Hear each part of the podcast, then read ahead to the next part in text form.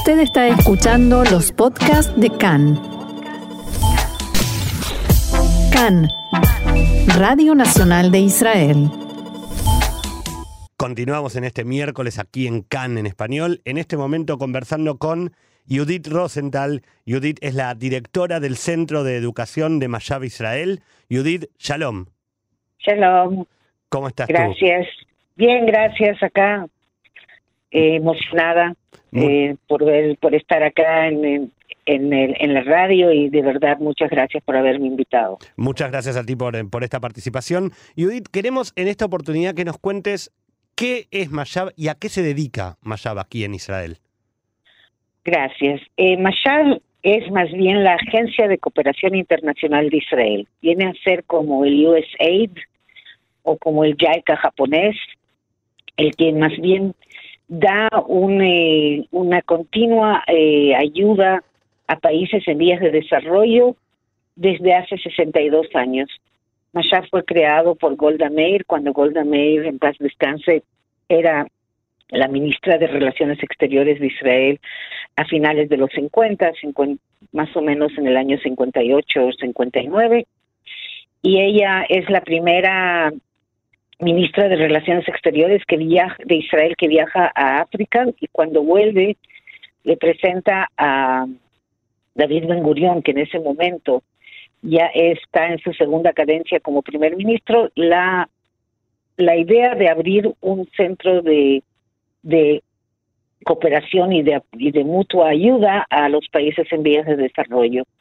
Para ese entonces Israel ya pasa a ser lo que viene a ser un mundo eh, un, país de segundo mundo, en ese momento así se llamaba, quiere decir que ya era desarrollado y desde ese momento se decide que lo que va a hacer Israel es compartir la experiencia israelí en diferentes temas, viene a ser eh, eh, desde el punto de vista, digamos, de agricultura, tema de género, tema de medicina, tema de pequeñas empresas y desde hace 32 años también se decide introducir el tema de educación y de esta manera es lo que hace lo que hace Mashar. ¿Qué es lo que hace Mashar? Mashar no manda dinero para hacer, digamos, edificios o cosas por el estilo o proyectos muy grandes. Lo que hace Mashar es lo que se dice en inglés capacity building, es más bien la capacidad de, de las personas y eso es lo que nosotros hacemos. Nosotros hacemos cursos tanto en Israel como en, fuera de Israel. En Israel se hacen los cursos que viene la gente, viene a capacitaciones, todos son profesionales en el tema específico al cual vienen. En nuestro caso es el tema del centro OFRI, que es el METC, que es el centro de educación. Y vienen acá directores de escuelas, directores de departamentos de educación, docentes, ministros, viceministros, todo lo que puedes pensar en el tema de educación a diferentes cursos en lo que es el amplio arco iris de educación, eh, en nuestro caso, a cursos que son de casi tres semanas. Fuera de eso, también se mandan expertos israelíes a los países de que de, verdad son países en los cuales los becarios que estuvieron acá en Israel piden un curso de ampliación, de ampliación para hablar con sus colegas y de esa manera se manda expertos de Israel por dos semanas a los países según lo que ellos piden. Mashar también es la que está encargada de todo lo que son la ayuda humanitaria que de vez en cuando vemos en las televisiones, cuando hay terremotos, cuando hay cuando hay diferentes momentos de, de, de, traumas eh, naturales o hasta ahora, hasta estos momentos con todo el tema de la pandemia del COVID, se ha estado mandando mucha ayuda desde el punto de vista de máscaras, de, de diferentes artículos de, para poder eh, ayudar y durante esta época. Tenemos tres centros, más, bien, Mashab tiene tres centros eh, importantes o digamos que son de, de lo que se llama centro del corazón. Uno está en Haifa que se dedica al tema de, género y al tema de, de, emprendimiento de pequeñas empresas.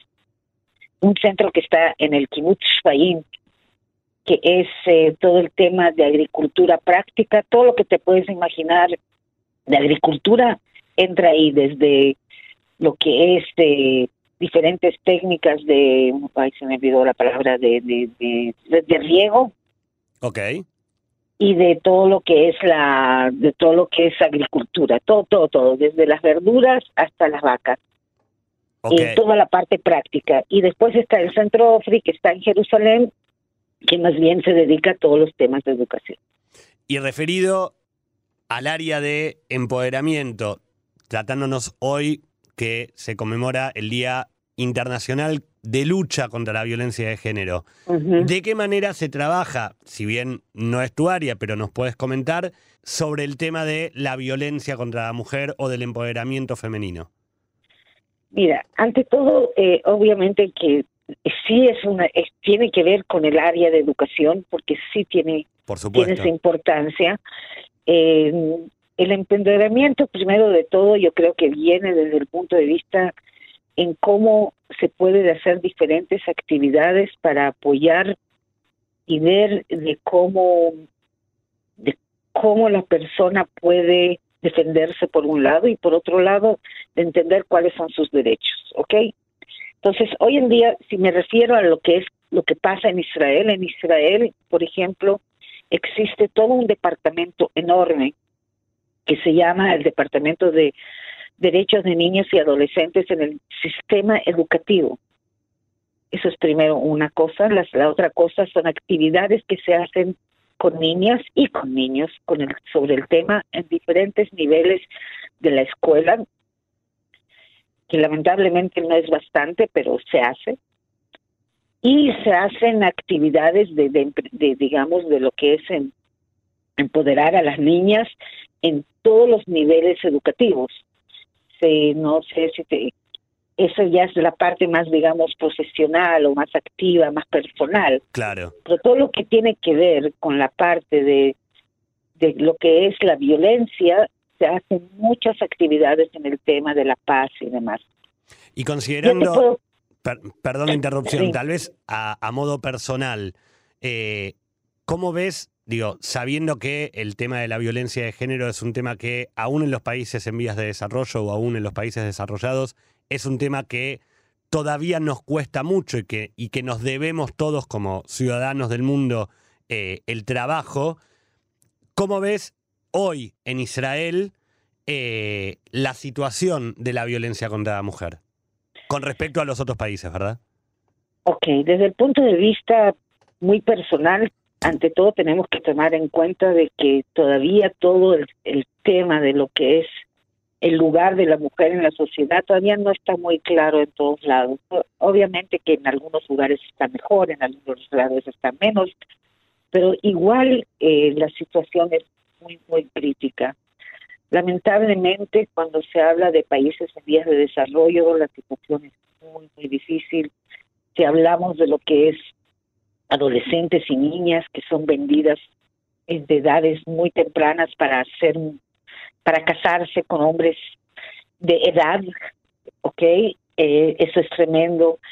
La falta de darles la libertad de ir a estudiar, ¿ok? También es algo impresionante que todavía existe y hay hoy en día en estos momentos casi 5 millones de niñas que no asisten al, sistema educativo en el mundo entero, no solamente en los países de vía de desarrollo, pero especialmente en ellos. Y a lo que se refiere, ¿qué es lo que está pasando en Israel? En Israel, eh, así en general, yo creo que hay mucha más conciencia, pero todavía no estamos ahí. No estamos ahí, lo mismo que en todos lados del mundo. Lamentablemente todavía se ve a la mujer como algo que pertenece al marido o a la pareja y es algo que de verdad de no creo que ninguna mujer en el mundo no haya, no importa en qué mundo, si es el desarrollado o en vía de desarrollo, que no haya tenido un momento de violencia cualquiera, sea eh, de, de abuso sexual, que sea en palabras o con las manos, hasta lo que sería un poco de, de violencia también. Porque la violencia no viene solamente, todavía, ¿no? sí, sí, porque tenemos que acordarnos que la violencia no es solamente cuando te pegan. La violencia puede ser silencio, la violencia es una violencia económica, puede ser una violencia de palabras, eh, que muchas veces la palabra duele mucho más porque queda en tu memoria, en tu alma, mucho más que, que, un, que una bofetada o un puñal, puñalazo. No, no puñalazo, sino un puño. Un puño, claro. Entonces, este, sí, eh, lamentablemente todavía no estamos ahí. Eh, yo creo que esto tendría que ser mucho más consciente, como lo mismo cuando se habla de los derechos de la mujer, como cuando se habla del Día Internacional de la Mujer. Esto tiene que ser algo que se debe hablar todos los días de manera consciente para concientizar especialmente a los muchachos, a los niños, a los hombrecitos, a los hombres. Y lo más importante, yo creo que lo, lo lindo que está pasando en estos momentos eh, por ejemplo, en el tema de lo que son los derechos de los niños, entra también todo lo que es el derecho de la niña, del adolescente. Exacto. Entonces, eso yo creo que con muchas actividades que sí se están haciendo, obviamente que no es bastante, creo que hay que hacer mucho más. Eh, se hace. Ahora, yo te puedo contar que ahora, durante la época de esta pandemia, nosotros hemos dado, estamos dando actividades eh, a nivel de lo que es virtual, ya que la gente no puede venir a Israel y nosotros no podemos viajar donde ellos. Claro. Están haciendo muchas, muchas actividades virtuales. Y uno de los temas que estamos poniéndole mucho, mucho, mucho énfasis es el tema de lo que es el aprendizaje social y emocional. Cosa que se ha estado dando durante todos los últimos años, pero como que de pronto se, se puso muy fuerte el año pasado, en el 2019, a razón de algunos cambios de idea de lo que tendría que ser la educación y las habilidades que deben, debemos tener para el siglo XXI de parte del, de la OCDE o del OECD. Este, y eso ahora, durante la pandemia, salió afuera de manera increíble con todo el tema del aislamiento, con todo el tema de la, de la violencia que, que se ha creado en los, en los hogares, hay que, no, hay, no hay que olvidarse que, que la violencia familiar no es solamente pegarle a la mujer o tratar de amar a la mujer, sino que pasa a ser también violencia de abuso sexual de niños, de abuso de las niñas y de los niños. Es tan, es tan grande el tema que no se puede decir, ok, hay solamente violencia para esto, para lo otro yo creo que para quedarnos con una reflexión final, que cuánto falta por hacer, pero qué interesante que las nuevas generaciones estén abriéndose más a estos temas, ¿verdad? Eso es increíble. Yo ya te digo que yo estuve, he, tenido la oportunidad de viajar mucho por, por, países en vías de desarrollo, África, Latinoamérica, y te puedo decir de que en en el año 2019 y 2018 estuve presente y, de verdaderamente me quedé con la boca abierta de las manifestaciones de mujeres en diferentes lugares del mundo, especialmente en Latinoamérica, te puedo decir ahora. Y lo que me llamó la atención es el número de adolescentes y de mujeres jóvenes y de niñas estando ahí en la manifestación, cosa que yo creo que Qué bueno es muy bueno, pero lo más importante es, en, es en, el tema de la educación que tenemos que llevar este mensaje no a las mujeres, no, sino a, que a los hombres. A las nuevas generaciones sobre todo. Judith, quiero agradecerle muchísimo su participación, es muy interesante hablar con usted y seguramente la vamos a seguir teniendo en un futuro aquí en CAN en español. Muchas gracias, Gise, gracias, gracias, porque verdaderamente nos, nos importa compartir, compartir sentimientos, compartir ideas y compartir lo que se hace acá en Israel con todos los países del mundo. Gracias. Gracias. Gracias, por haberme invitado. Gracias a usted y nosotros seguimos aquí en Cannes en español. Gracias.